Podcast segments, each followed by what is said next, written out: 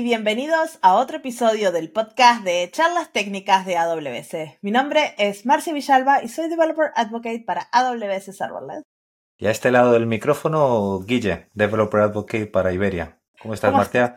Muy bien, por empezar un road trip a Latinoamérica la semana que viene, así que estoy recontra emocionada. Voy a estar en Uruguay, Argentina y Perú, así que... ¡ah! Y tenemos mogollón de Community Days, ¿no? He visto por ahí España, 23 de septiembre, Perú Conf también 23 de septiembre, el CDK que creo que estás organizando ahí con la comunidad para finales de septiembre, el 29. Sí, 29 y tenemos una track toda en español, así que vayan a... es online, no hay que ir a ningún lado. vayan para... a sacar tickets. Y para rematar el mes, el 30 creo que el Community Day de Chile, ¿vas a estar por allí? No, en Chile no, ya me estoy volviendo al Polo Norte.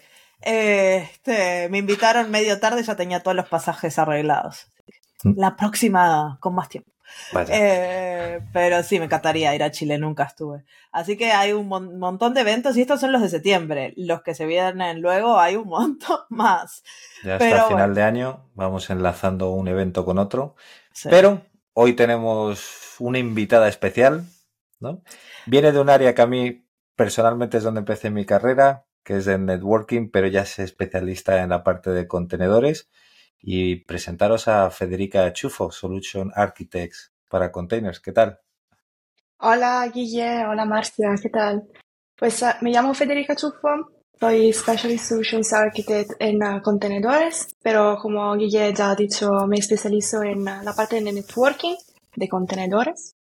Pues hoy estoy aquí en el podcast para charlar un poquito con uh, Guille y Marcia. ¿Dónde estás, por cierto? Estoy en, uh, basada en España, pero bueno, soy italiana. Igual se siente para el acento, ¿no? un poco. Acá todo el mundo viene con acentos distintos, así que no hay problema. Pues como el título de dice, hoy venimos a hablar de networking, de redes, y vienes a presentarnos un nuevo servicio de AWS que creo que a la gente no le suena mucho y por eso vamos a entrar en detalle de VPC Lattice. Pero para arrancar todo esto, yo creo que deberíamos empezar con la parte de los desafíos para entender un poco los desafíos de aplicaciones modernas y sistemas distribuidos, ¿no? Claro, claro. Y absolutamente, efectivamente, nuestros clientes eh, cuando están eh, modernizando sus aplicaciones y las desacoplan de monolitos que están eh, estrechamente acoplados a microservicios eh, que están eh, distribuidos, pues obviamente estamos simplificando muchas cosas, agilidad, etcétera, pero hay nuevos desafíos. Y del punto de vista de networking, efectivamente, si lo piensas, no teniendo un, un monolito y teniendo muchas aplicaciones que están distribuidas en diferentes áreas de la VPC o diferentes VPCs o diferentes accounts, tienes que tener una manera de conectarlo juntos. Pues ah, entonces eso sería el primer desafío efectivamente o la primera cosa que sí cambia de un monolito a una aplicación en microservicio y en particular de aplicaciones distribuidas. Y bueno, para habilitar esos nuevos modelos ah, de conexión, pues ah, los developers siempre tienen que tener en cuenta de otros equipos también, es decir, el equipo de red, el equipo de plataforma, etc. Y muchas veces pues se tienen que poner al día con estos uh, otros equipos y implementar códigos uh, personalizados en las aplicaciones que soporten esos tipos uh, de comunicaciones con otros microservicios que ya no son dentro de la misma aplicación. Y Dentro de este marco no es solo la conectividad, que es, un problema, es decir, no me tengo que, si yo soy un developer, no me tengo que poner, coordinar solo con el equipo de networking, pero hay también otras cosas que sabemos que cada aplicación, en particular microservicios y, ah, sistemas distribuidos, tienen que tener, como por ejemplo observabilidad, seguridad, pues cada vez que estas aplicaciones se tienen que conectar y cada vez que tenemos que, proporcionar una nueva versión de una aplicación y um, si por ejemplo una nueva funcionalidad de nuestros sistemas, pues tenemos que hablar con todos esos equipos. Pues esa coordinación puede ser complicada. Creo que el que sepa de AWS sabe lo que es un VPC. El que viene del mundo de networking y no ha trabajado en cloud puede pensar que es un Virtual Port Channel. No estamos hablando de Virtual Port Channels, estamos hablando de entornos en la nube. ¿Qué es VPC Lattice en este caso? ¿Qué definición pues tiene el servicio como en sí? Pues eh, VPC Lattice es un um, servicio de red que te permite de tratar de esas problemáticas de conectividad eh, y de conectar estas aplicaciones a nivel 7 end-to-end. Es decir, es completamente gestionado por nosotros por AWS. A nivel 7 es en la capa OSI, en la aplicación, para los que no sepan lo que significa. Sí, uh, muchas gracias, Marcia. Efectivamente, uh, justamente si tenemos que pensar ese tipo de challenge de conectar a nivel 7 del modelo OSI dos, dos aplicaciones que igual viven en dos VPCs y cosas así, hay muchas cosas que uno tiene que hacer. Aparte de coordinarse con todos esos equipos que hablamos antes, uno tiene que conectar antes a nivel de networking, es decir, capa 3, 4, con uh, servicios que te permiten de conectar networks, que podría ser uh, VPCs de AWS. Y um, también luego tienes que preocuparte de la capa aplicativa. Pues uh, la capa aplicativa es otro tipo de conexión. Pues o bien tienes código personalizado, o bien Um, por ejemplo, en el mundo de contenedores se ha históricamente tratado ese tema o tratado de resolver ese tema con uh, un servicio que se, una clase de servicios que se llaman service meshes. Y las service meshes básicamente es colocar un, código personalizado que es en realidad un proxy al lado de tu contenedor y hacerle gestionar toda esa capa de conectividad y a cierto punto también observabilidad y networking aplicativo para tener ese desacople de la, digamos, la lógica de business de tus aplicaciones y la parte de networking nivel 7. Porque es de verdad muy complicado.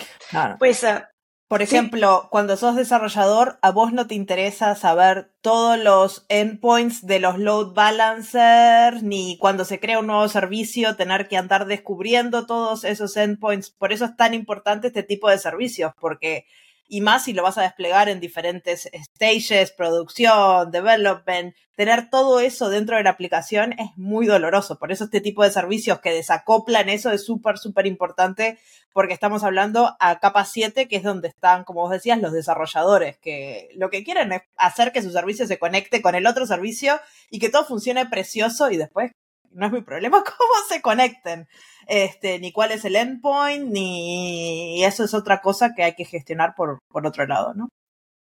Sí, correcto. Y toda esa gestión, aunque implementes, por ejemplo, el pattern arquitectural de Service Mesh, sigue siendo complicado ah, desplegar, configurar y manejar una Service Mesh. Por eso nosotros hemos creado ese servicio y aquí es donde VPC Lattice se le ve también uh, el valor del servicio. VPC Lattice sí que te trabaja todo eso a nivel 7, uh, pues uh, a nivel aplicativo, te permite de conectar aplicaciones a través de VPCs, a través de accounts, etc. Pero lo hace de manera gestionada. Es decir, estos proxies, por ejemplo, que estabas gestionando antes si implementabas una service mesh, o esos código personalizado que tenías antes en la aplicación, es un trabajo pesado que ya no tienes que hacer. Y también, como te espera, trabajando a nivel aplicativo, Lattice sí que trata también de darte cierto nivel de observabilidad y, muy importante, de seguridad para conectar tus aplicaciones de manera segura y que solo los accesos que efectivamente necesitas eh, se han dado a varios equipos y también a tus developers y a los clientes, etcétera, etcétera, etcétera. O sea que aquí me olvido de la parte de Istio cuando despliegas Service Mesh, etcétera. Me haces ya esa abstracción y directamente me centro en mi parte aplicativa. Correcto, correcto. Es decir, el modelo de Lattice que queremos, que hemos querido proporcionar a nuestros clientes ha sido un modelo como end-to-end. Que ya te hacemos todo el trabajo pesado, y uh, también del punto de vista de uh, network uh, nivel 3, obviamente estamos haciendo todo lo demás, porque no estamos solo conectando networks uh, como se hacía antes, uh, digamos, en el networking tradicional, pero hacemos la parte de conexión de network y la parte de conexión a nivel aplicativo, como tú dices. Y ya. Bueno, habrá gente que piense esto cómo se diferencia de otros servicios, ¿no? Tenemos Transit Gateway, Manage NAT Gateways, etcétera. ¿Cómo diferenciaría cada vez más estos servicios? Sí. tengo esa pregunta, de hecho, bastante por, por mis clientes. y, y, es una pregunta muy, es decir, que tiene mucho sentido. Porque al final es, estamos intentando resolver siempre el mismo problema, pero desde dos puntos de vista diferentes. Es decir, estamos intentando conectar aplicaciones, conectar network en sistemas distribuidos, porque al final, por ejemplo, hablando del Transit Gateway, por ejemplo, estamos intentando resolver, conectar diferentes VPCs que pueden ser distribuidas en diferentes accounts y todo así. Pues el discurso es similar al que estamos haciendo hace ahora. Pero hay algunos, algunas similitudes, ¿sí? Pero esencialmente son dos servicios diferentes. Y efectivamente, el, digamos, el punto más diferente es el que tenéis que tener en mente es, estamos operando o bien en la capa del networking, capa 3 y tal, dentro del, si estamos utilizando Transit Gateway. Y capa 7 es decir, aplicativa, si estamos hablando, eh, estamos uh, utilizando VPC Lattice. Pues entonces, uh, ¿cuáles son las diferencias uh, que brinda esto? antes de todo, con Transit Gateway, el, digamos, el tipo de tráfico que podemos hacer pasar por Transit Gateway es todo TCP y UDP. Ah. Cuando estamos hablando de VPC Lattice, de momento podemos utilizar solo, obviamente, uh, a nivel, es decir, hacer pasar tráfico a nivel 7. Es decir, estamos hablando de GP, GPS, GRP. Y esa es una diferencia primaria. Pero dices, bueno, pues entonces Lattice uh, me permite hacer menos cosas que Transit Gateway. Y no, todo lo contrario, porque obviamente estamos restringiendo, estamos uh, teniendo, digamos, una restricción del tipo de tráfico, pero brindamos con más capacidades. Y a analizar ejemplo, tipo los headers y el contenido de las requests Lattice y hacer operaciones ahí. Correcto, correcto. Podemos uh, utilizar, podemos hacer eso, uh, es decir, hacer todas las cosas que uno se espera, uh, por ejemplo, que podrías hacer con una service mesh para quien está familiarizado, cosas como la que Marcia ha dicho. A nivel aplicativo, um, digamos, distribución de tráfico avanzado del, uh, de una aplicación a la otra. Y uh, también desde el punto de vista de, de, usuario final es mucho más simple uh, tener un VPC Lattice que te está dando el tráfico a tus aplicaciones que hacer un Transit Gateway.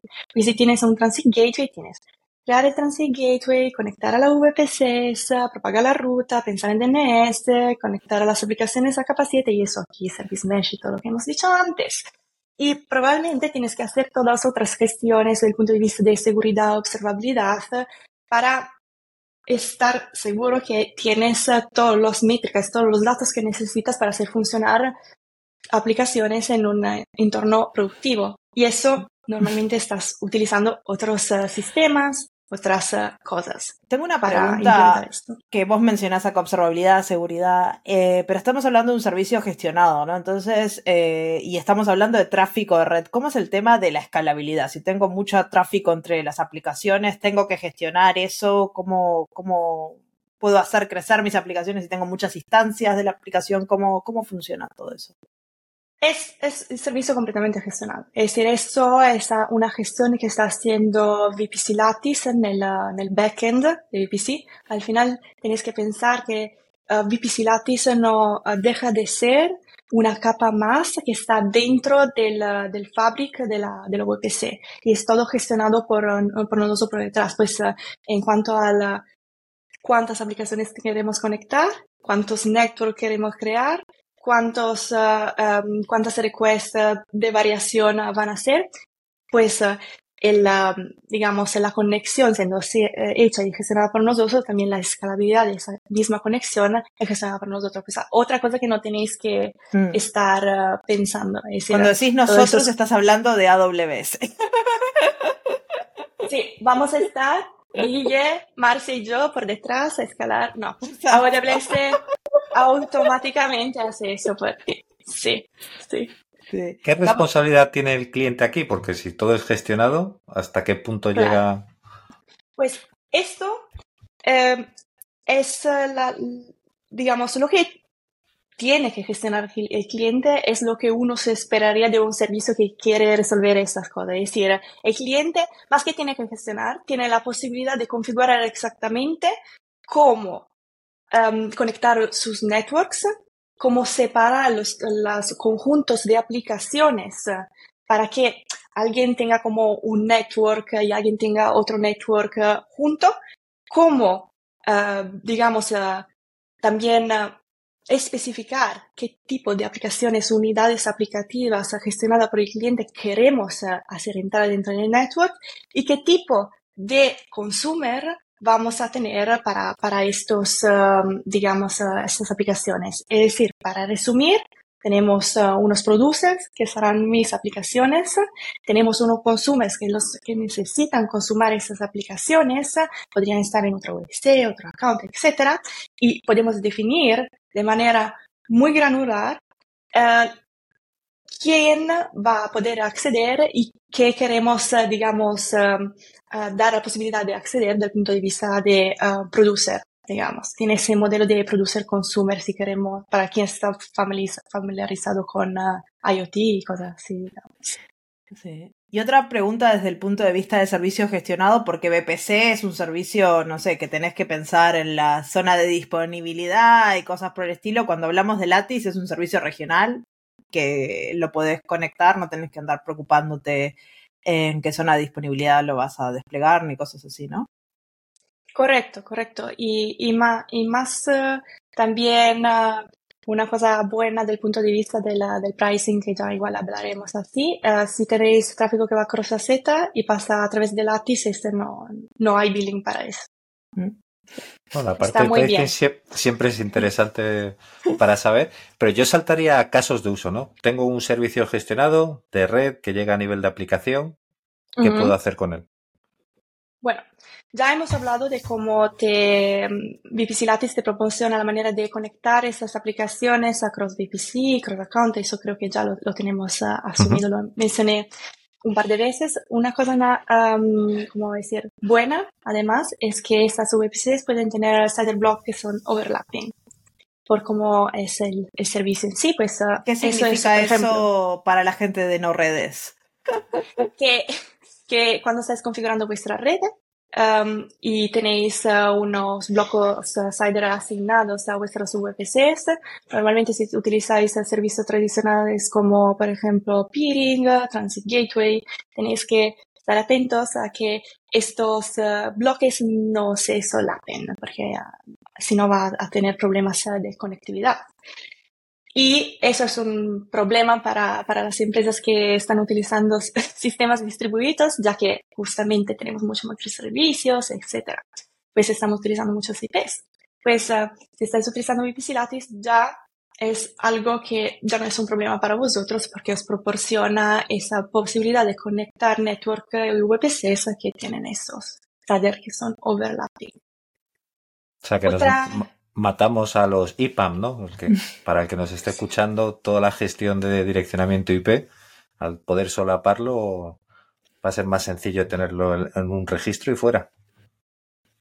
Exacto. Eso teníamos en un episodio de BPC que hicimos hace un par de temporadas y era como el, diseño de las BPCs es como una de las cosas que la gente eh, sobreestima que empieza con una aplicación pequeña y de repente te quedas sin IPs. era, ya no es un problema.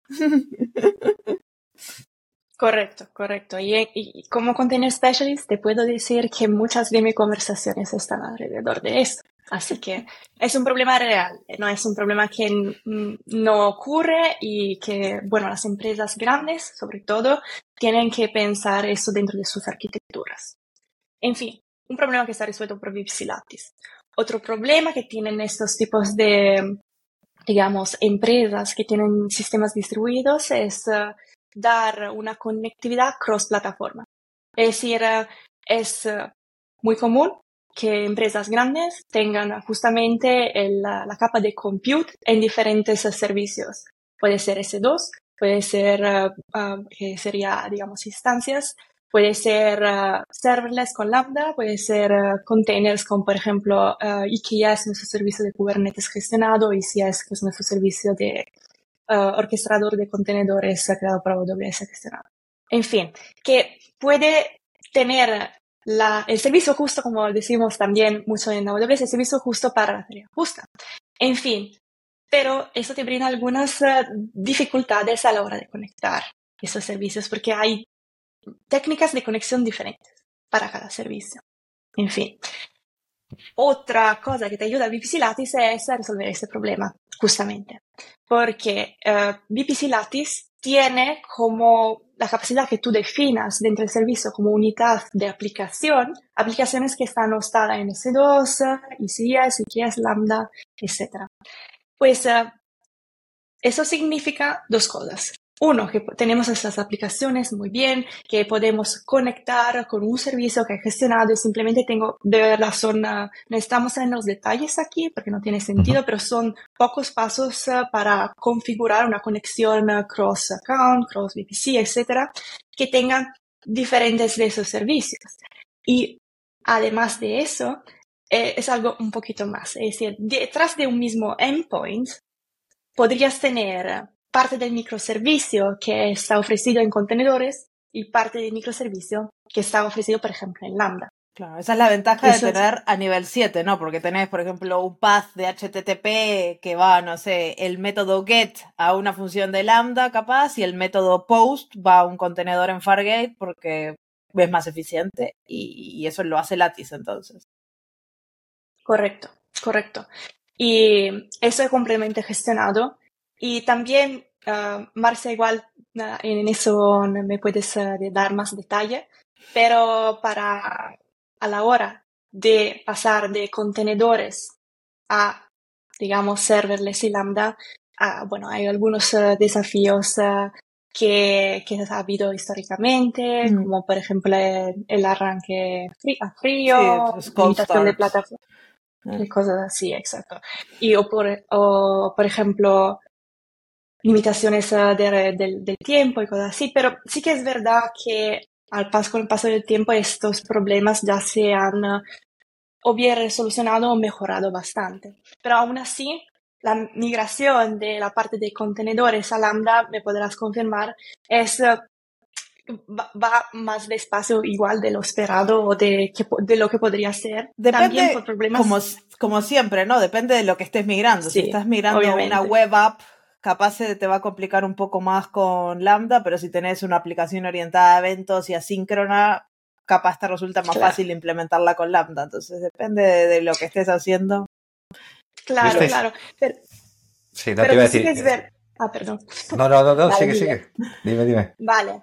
Eh, que, que, sí que es verdad para, no sé, por ejemplo, empresas que tienen eh, muchos clústeres que son muy grandes, te lo digo desde el punto de vista de container specialist, eh, tener una parte que está gestionada en contenedores conjuntamente a una parte que está en Lambda, sí que es muy bueno, pero tienes, uh, tienes desafíos y cosas así. Es decir, al final es un proyecto uh, que, de transformación. Pues también en eso, la, uh, VPC Lattice te puede ayudar muchísimo, uh, porque al mantener la misma, digamos, el mismo endpoint para dos tipos de aplicaciones diferentes, te puede hacer este tipo de migraciones, aparte de tener una cosa completamente gestionada, más eh, sencillas y graduales, ya que, igual no lo dije, pero ese endpoint es algo que no colude, no hace colusión con eh, lo que ya tienes por detrás, es algo no, pero eso en general es muy práctico tener el, el, API separado del compute para cualquier tipo de migración. Si quieres hacer una migración de instancias a contenedores o una migración de contenedores a Lambda o una Lambda a contenedores,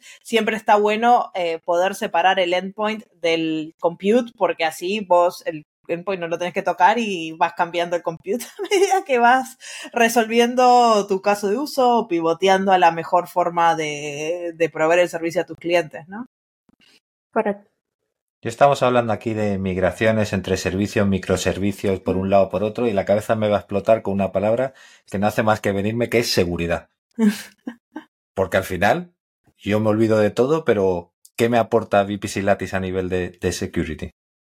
Correcto, porque al final cuando estamos eh, conectando network y conectando aplicaciones tenemos que estar muy atentos en lo que son, cuáles son el tipo de entidades que se pueden conectar a esas aplicaciones.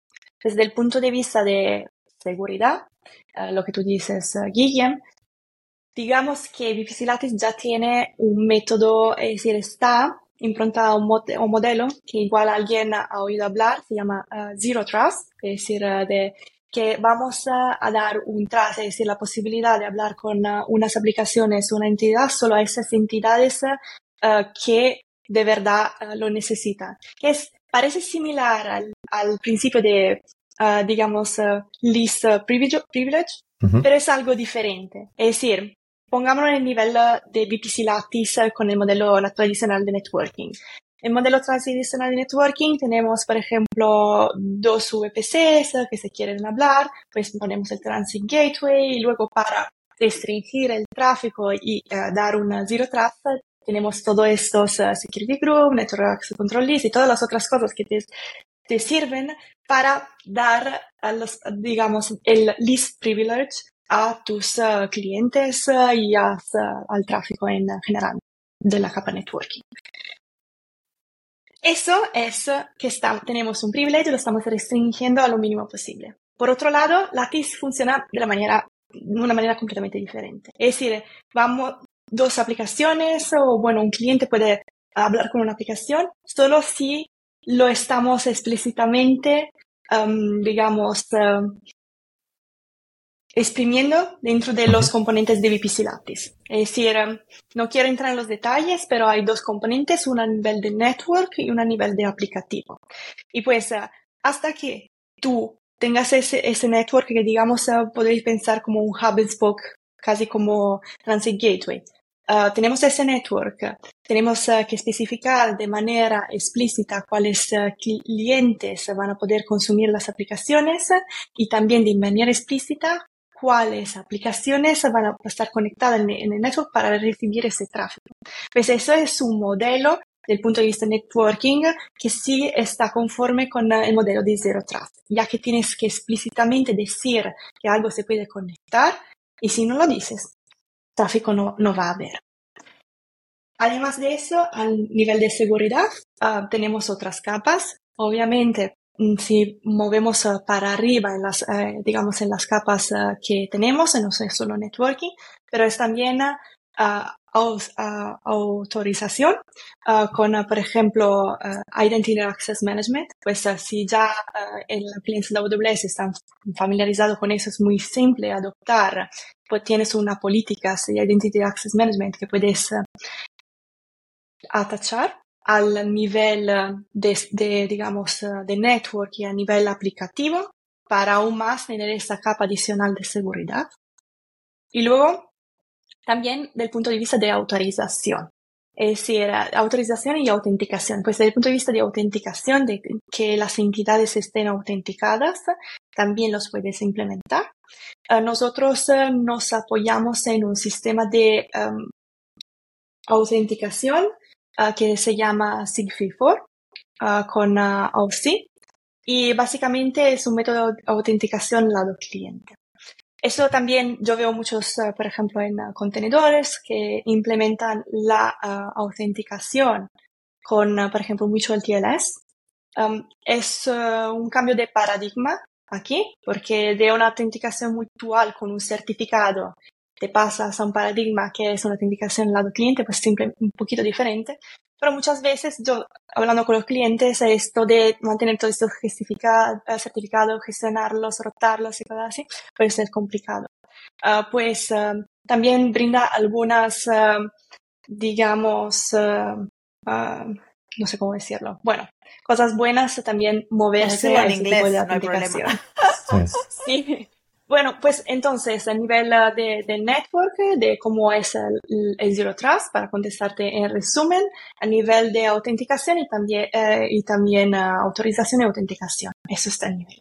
Y el tráfico, perdón, y el tráfico va encriptado porque para que lo pueda desencriptar el cliente usando este protocolo que vos decías, ¿no? De SIG. Sí, la encriptación, digamos, del, del tráfico para autenticación, pues sí, pero también puedes utilizar HTTPS. Es decir, puedes tener un, eh, funciona, puedes pensar a la unidad aplicativa mucho como si fuera una, un load balancer que tiene, digamos, un listener, una, unos targets, una, una rules para enrutar el tráfico. Pues de la misma manera manera que puedes especificar HTTP, HTTPS y cosas así también en el load balancer, también desde el punto de vista de unidad aplicativa lo puedes hacer. Aparte de, eliminar gestión de certificados y simplificar ese proceso para el cliente, ahí me recuerda cuando migrábamos data centers que siempre había un servidor que nadie sabía qué es lo que hacía, que siempre estaba apagado y era un servidor que se arrancaba una vez al año para renovar los certificados y en alguna migración desaparecía ese servidor porque era nadie lo ha usado en 364 días, eliminado. Y luego se daban cuenta que tenían todo un problema con, con todos los certificados de las aplicaciones. Exacto. Sí. Pero esto requiere integración con las, con las apps, ¿no? Por un lado, te hago la gestión, pero ahora tengo que integrar con toda la parte de SDK, etcétera. Sí, correcto. Eso se, eh, o sí se trabaja con uh, o bien uh, SDK o bien uh, lo, que, lo que habíamos dicho antes, una aplicación que puedes poner al lado de tu aplicación como Sidecar y cosas así, para gestionar todo eso. Pero sí, requiere un, algo de o bien integración o otra aplicación que está trabajando con tu aplicación core. Vamos a, entrar en un punto que a mí me interesa, porque hemos hablado qué es el servicio, casos de uso, todos los niveles de encriptación, autenticación, etcétera, observabilidad. ¿Qué me permite VPC Lattice mirar end-to-end? ¿Cómo podemos?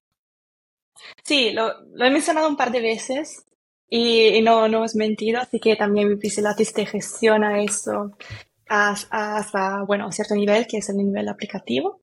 Ah, pues, por ejemplo, en particular, lo que te mira Lattice a nivel de observabilidad es eh, el nivel de aplicación y, aplicación y conexiones. Es decir, te da toda una serie de métricas que te pueden eh, ser útiles a la hora de gestionar, gestionar y ver cómo está performando tu aplicación. Uh, por ejemplo, HTTP code, request time, connection error count, connection count, etc. Esos tipos uh, de métricas están luego integradas y disponibles en CloudWatch, que bueno, es algo de un servicio que ya la mayoría de los, de los clientes de AWS ya están familiarizados con ello. Y, y bueno, todos esos tipos de métricas te pueden dar unos, um, digamos, una visión de cómo está performando tu aplicación y igual dónde hay unos fallos y dónde se tiene que intervenir. Además, uh, obviamente te uh, permitimos uh, tener unos logs de acceso de servicio con siempre CloudTrade y, um, digamos, um, la, para la visibilidad de la Mm, de la API, de lo que estás haciendo con, uh, con VPC uh, Lattice y cosas así. Y también tienes uh, los logs, algunos logs que, bueno, tienen siempre con CloudWatch integración, pero algunos otros servicios también, que son CloudTrail, no, CloudWatch, S3, Kinesis, Firehose que te permite de ver todos los registros de acceso al microservicio, a la unidad aplicativa que defines dentro de VPC Lattice y um, para descubrir, bueno, patrones de tráfico, etcétera, etcétera. Claro. Y cuando hablamos de, de BPC Lattice, es un servicio nuevo, pero me imagino que a esta altura ya han definido unas cuantas buenas prácticas, los clientes ya lo están usando y empezaron a ver qué cosas eh, tienen que hacer sí o sí para que esto funcione bien. ¿Podrías decirnos algunas para que las audiencias cuando empiecen con esto no se sientan tan agobiados?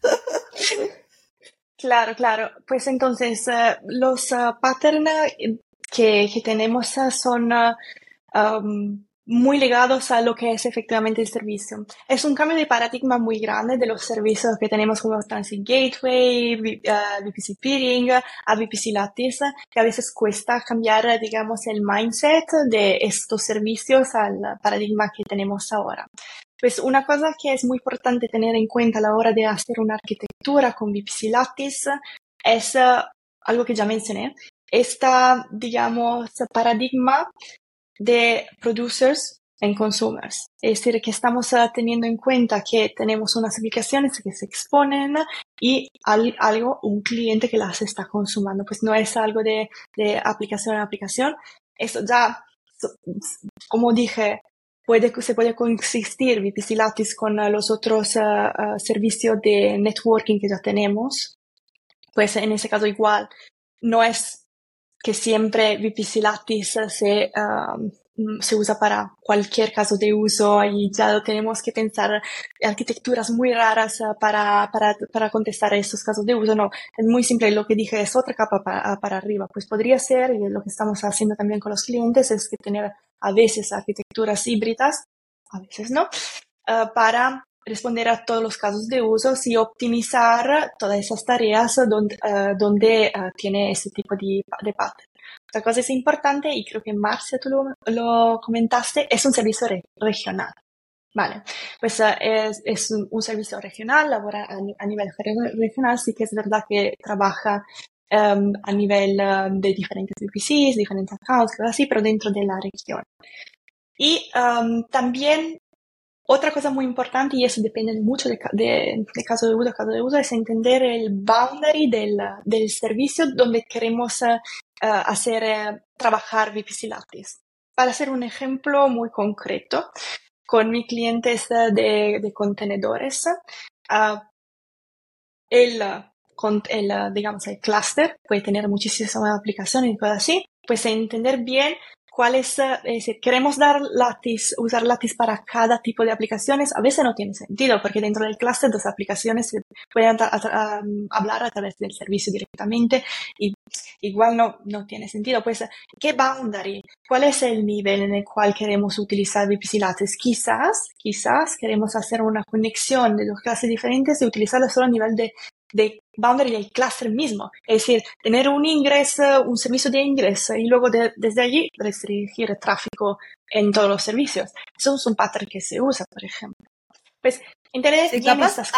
y... ahí, me gustaría profundizar un poco, capaz en algunos ejemplos, porque eh, para que se entienda cómo usarlo, ¿no? Porque a veces capaz la gente nos está escuchando y dice, bueno, creo un Lattice para toda mi organización eh, y todo el mundo usa Lattice y todo se puede conectar con todo, pero no, capaz que no es la forma correcta de hacerlo. Por ejemplo, si soy una empresa súper grande que tengo como diferentes aplicaciones, imagínate, una de nuestras aplicaciones es un web commerce que tiene un montón de microservicios distribuidos. Capaz ahí sí tengo un Lattice para que todas las aplicaciones del microservicio distribuidos de la aplicación distribuida se puedan conectar entre sí, pero después tengo una aplicación interna que gestiona, no sé, las vacaciones de los empleados. Y eso es otra cosa, ¿no? Podría ser, si por ejemplo en el, el ejemplo que dije antes, si por ejemplo tenemos dentro de del container uh, dos tipos de aplicaciones, una externa, un, un, set de aplicaciones externas y un set de aplicaciones internas, o y, digamos, o bien los utilizamos, los agrupamos así y tenemos mm. un ingreso, digamos, al clúster para ese tipo de aplicaciones externas o para departamento A y departamento B, ese dos tipos de ingreso, a que se puedan hablar con las otras uh, aplicaciones que están distribuidas no sé dónde en el cloud por ejemplo.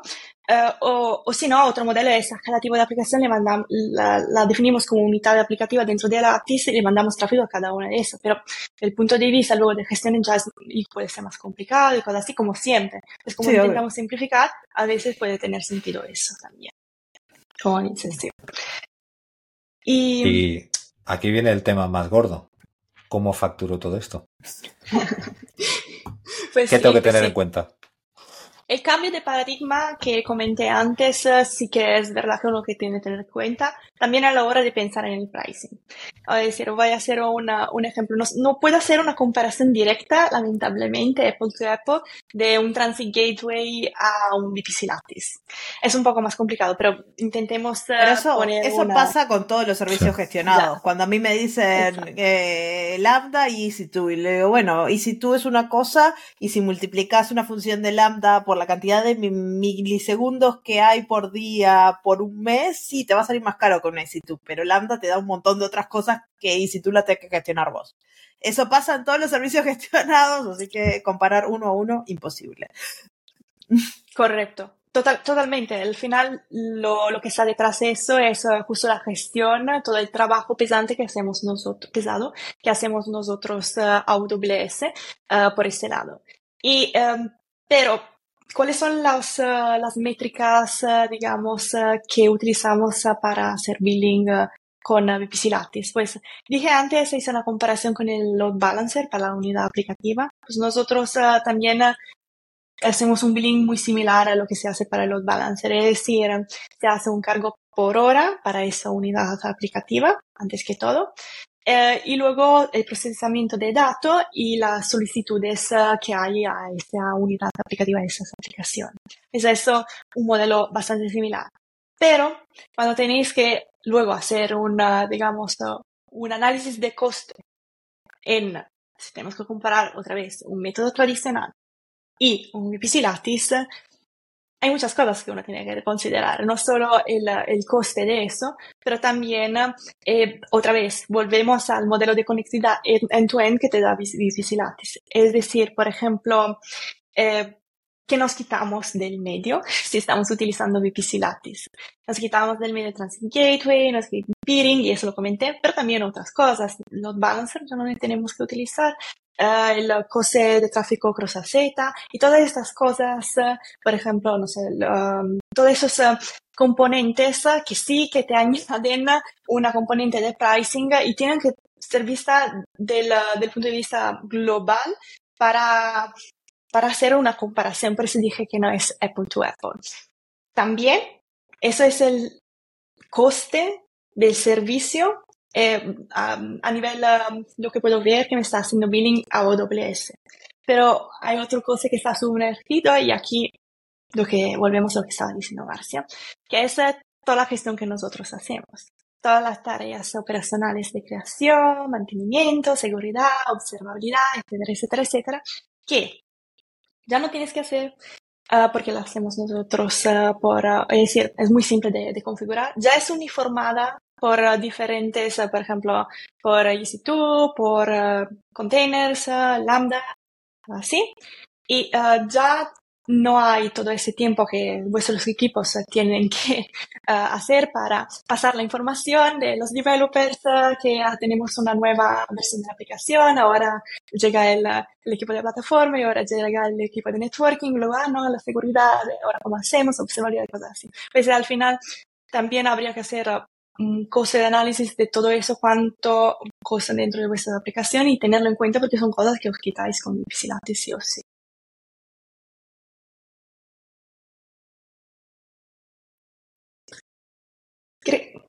Creo, que no te oigo, Marcia. Ah, es que estaba muteada. Que nosotros le solemos llamar a, eso el total cost of ownership, ¿no? El, el, costo total de gestionar una aplicación. No es lo mismo cuando tenés en el mundo de compute un S2 que tenés que hacer un montón de cosas, la responsabilidad del cliente es mucho más alta y todo lo que tenés que hacer es un montón que cuando tenés una función de Lambda o un servicio de Fargate. Este, y lo mismo aplica en capa de network, ¿no? Que hay un montón de heavy lifting de, que hace AWS que, bueno, de, de alguna forma va a ir en la factura, pero seguramente te va a salir más barato que tus desarrolladores, que tus operaciones, que a lo largo del día, ¿no? Sí, totalmente. Y hablando que aquí he hablado solo de capa, digamos, de nuestros servicios eh, de capa de networking, pero si queremos eh, luego conectar estas aplicaciones a capa aplicativa, bueno, la Service Mesh también requiere algo de, um, digamos, uh, knowledge de parte de vuestros equipos y algo de tiempo para configurar y luego operar. Yo, he visto bastante, digamos, esfuerzo de parte de clientes para implementar y luego operar, sobre todo cuando se quiere conectar diferentes clústeres. Con, con por ejemplo, eso es bastante lineal. Así que si soy un usuario y tengo un e-commerce, lo único que me tengo que centrar es en saber que en Black Friday voy a tener un pico de peticiones y me va a costar más, pero vendo más producto. Lo demás, eliminado. ¿Cómo podríamos arrancar? O hemos hablado de la tecnología, de todo lo que conlleva, pero si quiero empezar hoy, me ha motivado esta, esta charla, estoy súper emocionado. ¿Dónde arranco para hacer un VPC Lattice? Bueno, hay bastantes recursos ya disponibles porque VPC Lattice eh, ya lo habíamos anunciado hace tiempo en, uh, en preview y ya está en, en GA desde, desde hace un tiempo, pues así que dentro de AWS el equipo a nivel global ha trabajado para crear diferentes tipos de contenido, uh, que puede ser uh, vídeos y cosas así, pero también hay un par de workshops. Hay un workshop que está dedicado para los que les guste ser hands-on desde el momento cero a, a VPC Lattice, donde también obviamente explican cuáles son estas componentes que yo no hemos nombrado, pero de Lattice que te entienden, eh, te ayudan a entender cómo hacer todo ese cambio de paradigma y todas esas cosas que hablamos hoy.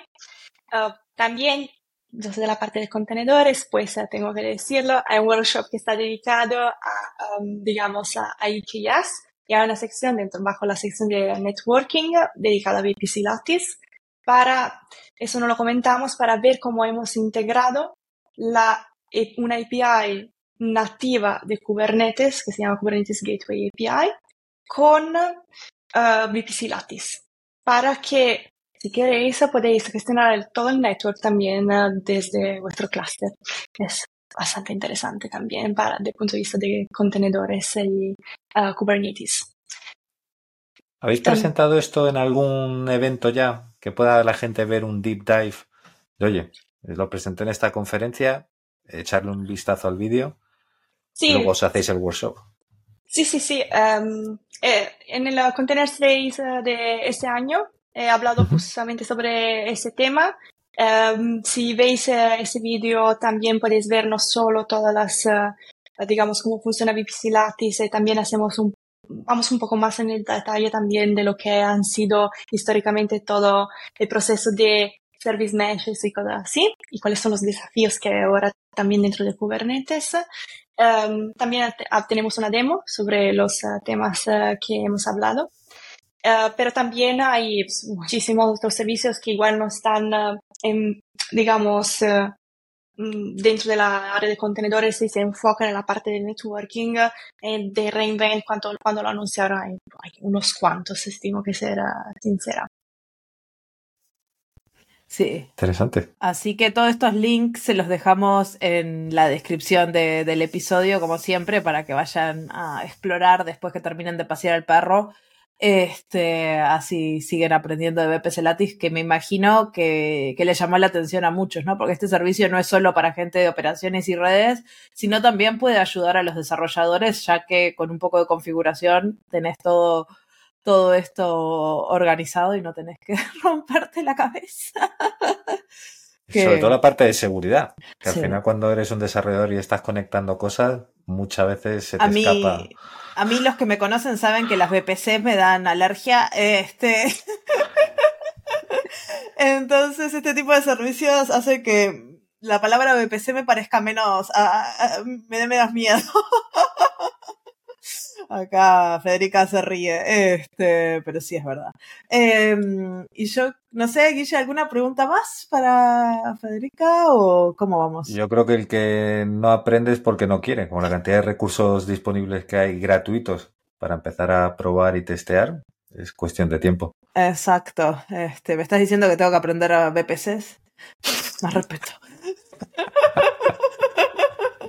Este, bueno, y con eso yo creo que a no ser que quieras decir algo más, Federica, ya la gente acá tiene la cabeza explotada con toda esta información y espero que, mucha curiosidad para usar este servicio, ¿no?